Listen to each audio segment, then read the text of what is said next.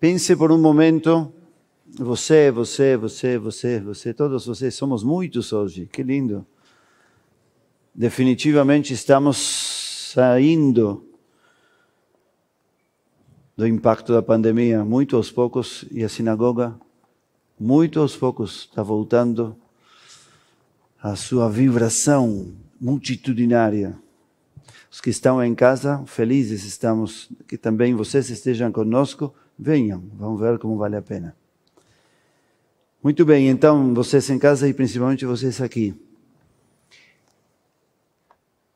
O que acontece com você quando algo bom te acontece?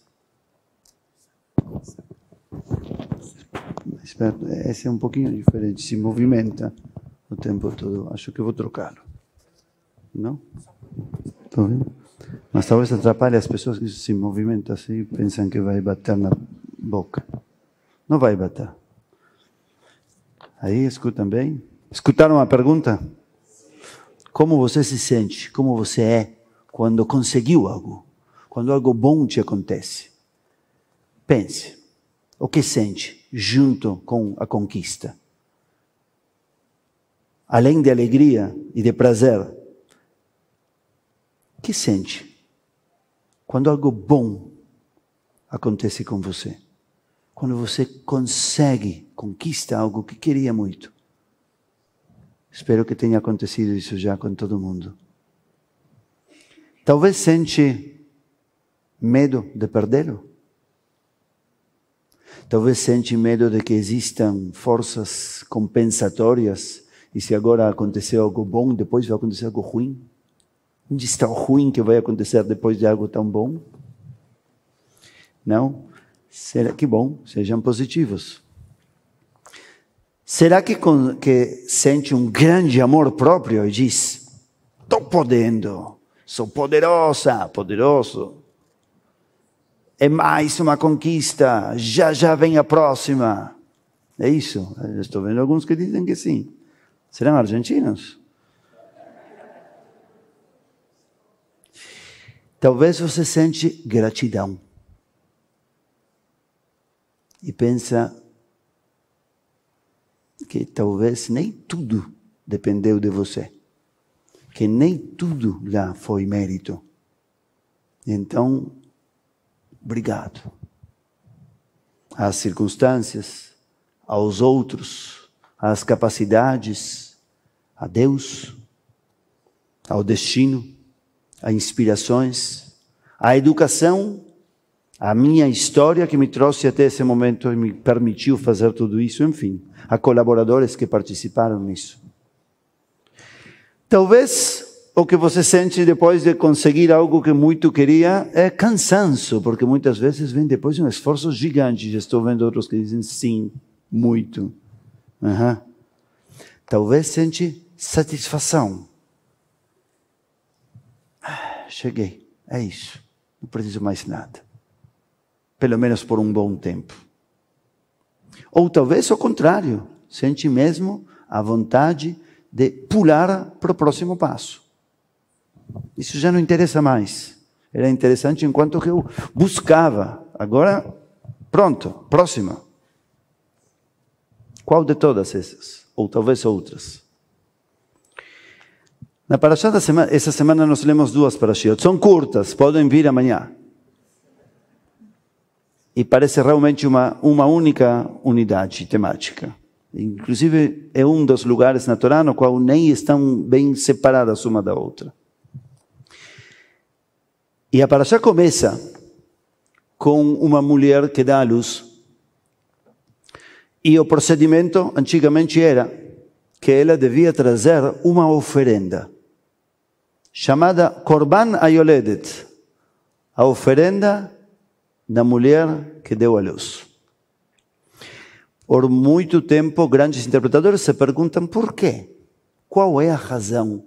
Existem, claro, esses ritualistas que tudo para eles é permitido, proibido, pureza, impureza, e claro, então a mulher, durante a, a gravidez e também, especialmente, durante o parto, teve secreções diversas e fluxos diversos, está impura, então tem que se purificar através do sacrifício. Mas, claro que isso é uma redução e não vai nos levar muito longe. Além de que vai despertar muitas ideias opostas. Mas, por quê? Que precisa expressar nesse momento de grandiosidade? Alguns dizem que o que precisava expressar é consciência do milagre. A vida está repleta de milagres, pessoal. E muitas vezes, a pior das maldições é nos acostumarmos e acreditarmos que tudo é normal. Quem acorda e ao abrir os olhos e enxergar, agradece por poder enxergar. Acredito que ninguém, só aquele que alguma vez não conseguiu enxergar por um tempo. E de repente voltou a enxergar, esse nunca mais esquece de agradecer porque enxerga. Ou por poder mover os dedos, ou por poder pensar, sentir, lembrar, falar, andar, escolher pensar, escutar. Todas essas coisas que fazemos em um segundo e que são inibidas pelo celular que pegamos, não são normais, são milagres. Perguntem aos médicos, tem muitos médicos aqui. Perguntem aos médicos se não é verdade que é muito mais fácil que algo não funcione que que funcione. Estou olhando para os médicos e vejo que a maioria dizem que estou certo. Então, o milagre da vida é uma consciência que precisa ser renovada constantemente.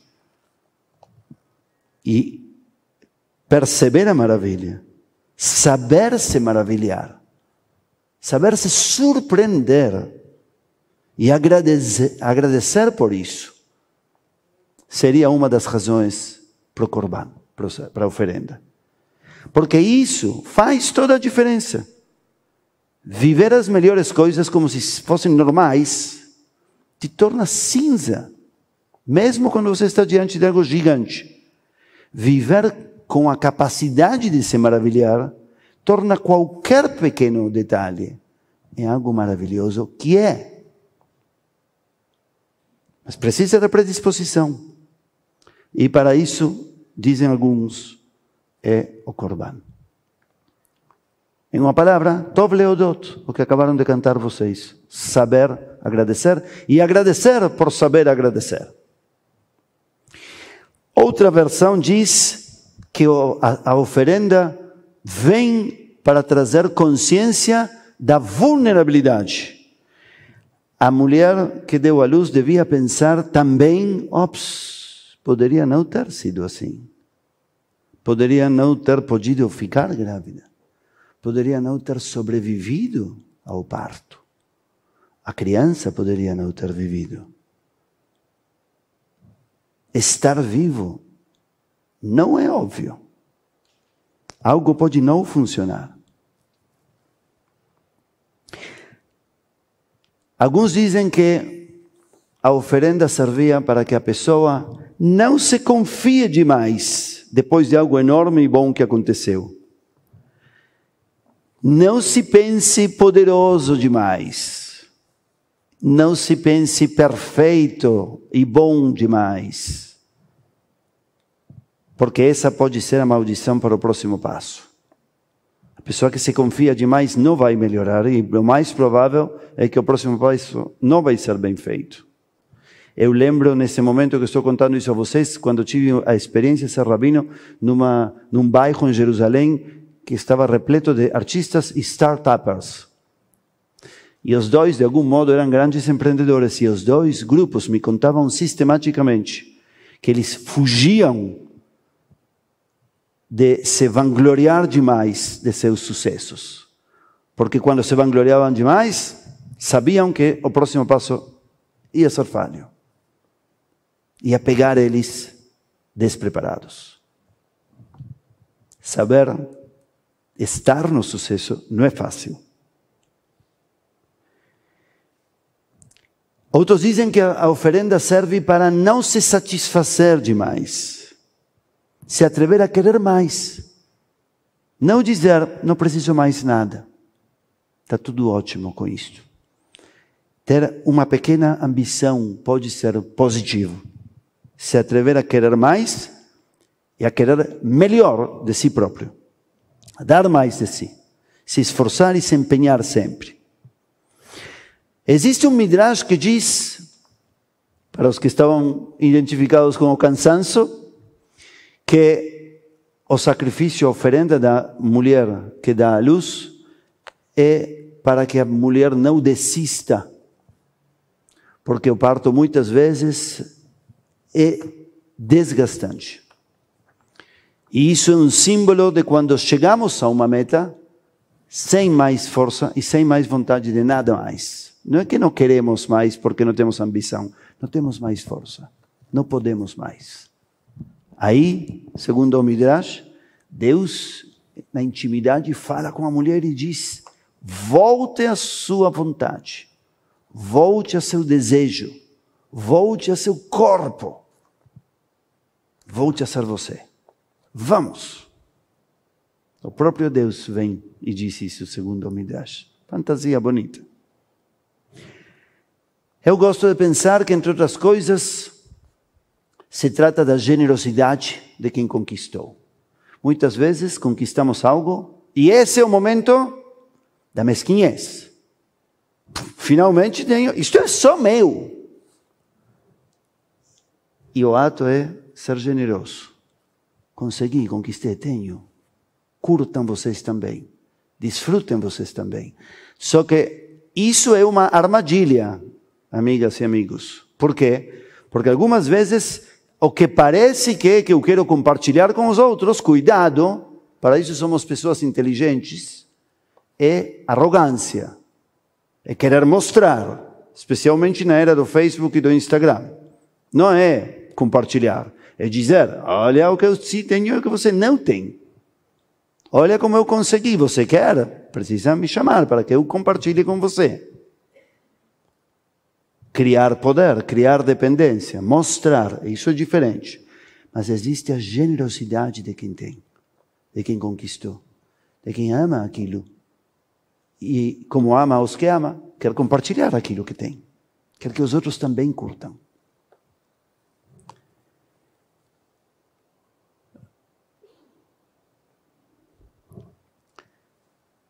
Às vezes parece que essa oferenda e qualquer ato de generosidade, depois de termos conseguido algo, serve para reconhecer que tudo que tenho não vale em si mesmo. É só uma prova, é um teste. A ver como sou com e sem. A ver o que faço. As pessoas são de um modo determinado quando conquistam e de outro muito diferente quando não quando tem e não tem qualquer coisa. Amor, amigos, reconhecimento, dinheiro, carreira, o que for. Alguns dizem que tudo que nós temos e perdemos e ganhamos, na verdade é um simples jogo de Deus, da vida, da história pessoal. O que você tem não importa. Vai e vem.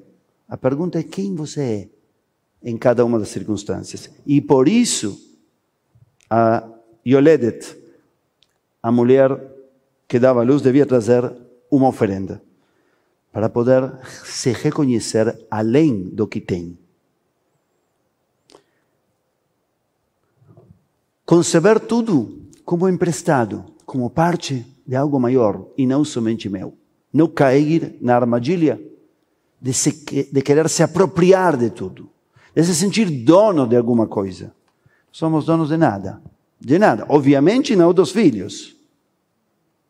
Nem dos netos. Dos netos é muito mais fácil saber que nós somos os donos. Então, com os filhos, alguém pode se enganar. Ninguém é dono de nada. Todas as coisas estão antes e depois de você. Treinar isso. Nos ajuda, aí estão meus consogros, eles sabem Estamos juntos. E finalmente, a ideia do desapego. A pessoa ganhou, conquistou, e entrega. Para lembrar que somos mais do que temos e do que nos falta, e que o único que temos, na verdade, é quem somos, e as coisas são de todos. Esse é o Shabbat anterior a Yom Ha'atzmaut, ao dia da independência de Israel. E talvez essas questões devam ser aplicadas também a Israel. Israel é uma conquista que levou dois mil anos, muitas vidas, muito trabalho e continua levando. Israel é talvez um dos únicos países que depois de tantas décadas e tanto esforço ainda é questionado seu direito a existir. Que seja questionada uma política, não temos problema nenhum. Todas as políticas devem ser questionadas, claro. Mas o direito a existir, porque concordo ou não concordo com tal ou qual governo, é terrível, é discriminatório. É dizer os judeus precisam muito mais para ter o mesmo direito que todos os outros. É bom exigir de Israel, mas não condicionar sua existência por isso. Desapegar, compartilhar o bem, agradecer, não se confiar, buscar se empenhar para ser sempre melhor, tudo isso é bom. Existe um salmo que se encontra lá perdido dentro do Alel, que agradece pela vida, porque a alma voltou, porque a alma está aí como uma retribuição. Essa parte do salmo diz: Shuvi nafshi limnuchaihi.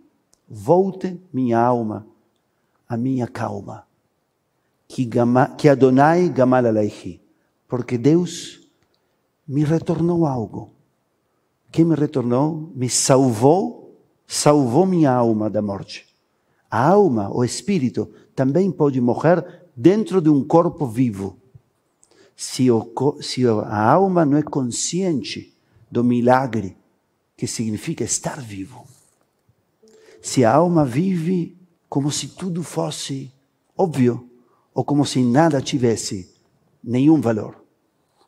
Essa consciência é a que nos dá a possibilidade da maravilha, da gratidão, do compartilhar e de viver com sentido.